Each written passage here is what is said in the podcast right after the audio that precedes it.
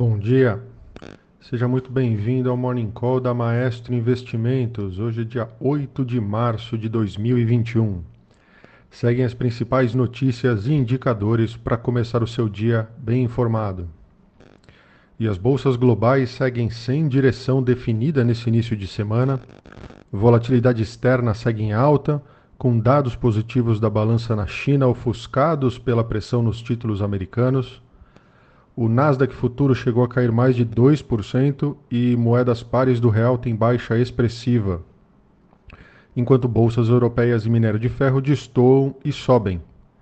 O petróleo apaga a alta registrada mais cedo após a Arábia Saudita dizer que ataques que visaram instalações do país foram interceptados. Com isso, os índices de mercado, agora pela manhã, Tóquio fechou o dia em queda de 0,42%. Hong Kong fechou o dia em queda de 1,92% e Xangai também fechou o dia em queda de 3,47%. Londres, nesse momento, destoa e sobe 0,20%. É, Paris também segue na mesma direção, subindo 0,78% agora pela manhã. E Frankfurt, na mesma linha, uma alta um pouco mais expressiva de 1,31%. Nas Américas, é, os futuros é, de Dow Jones estão com uma ligeira queda de 0,11%. Os futuros de S&P 500 estão com uma queda de 0,59%. E os futuros de Nasdaq, uma queda um pouco mais expressiva de 1,51% agora pela manhã. Na agenda hoje nós temos o IGPDI, referente a fevereiro aqui no Brasil às 8 horas da manhã. Também temos o Boletim Focus, que é semanal, às 8h25 da manhã os dados de estoque é, do varejo do atacado lá nos Estados Unidos, referentes a janeiro ao meio-dia, completa a agenda de hoje. No destaque internacional, nos Estados Unidos, o Senado aprovou o pacote de estímulo à economia de 1,9 trilhões de dólares. O texto segue para a Câmara dos Representantes, que deve aprovar as modificações feitas pelos senadores na terça-feira e, em seguida, deve ser enviado aí ao presidente Joe Biden para sanção. Na China, foi divulgado aí forte resultado da balança comercial nesse início de ano. Dados mais fortes de exportação, é, 60,6% aí no crescimento é, no ano de 2021, versus uma estimativa aí que era de 40%, ou seja, bem mais forte. Os dados de importação também surpreenderam para cima, tá? Com 22,2% aí de crescimento no ano, é, versus estimado que era um crescimento aí de 16%. Tá? Com a balança comercial em dólares no ano surpreendendo aí para cima de 103 bilhões de dólares versus o consenso que era de 60 bilhões de dólares. A demanda global por bens é, uma baixa e uma baixa base aí de comparação dos meses mais duros da pandemia no país em 2020 e um feriado lunar mais curto por causa das restrições a viagens na China são os fatores aí que contribuíram para esse resultado surpreendente aí na balança é, comercial chinesa.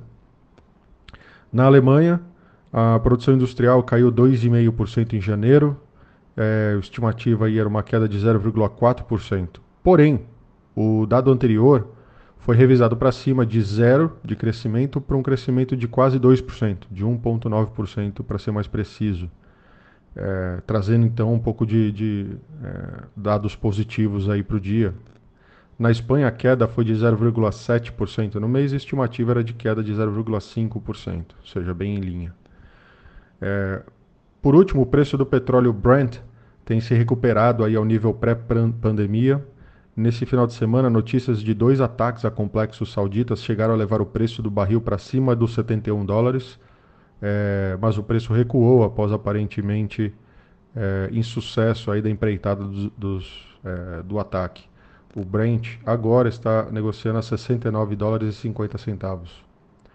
No destaque local, no Brasil, foco na votação da PEC emergencial na Câmara.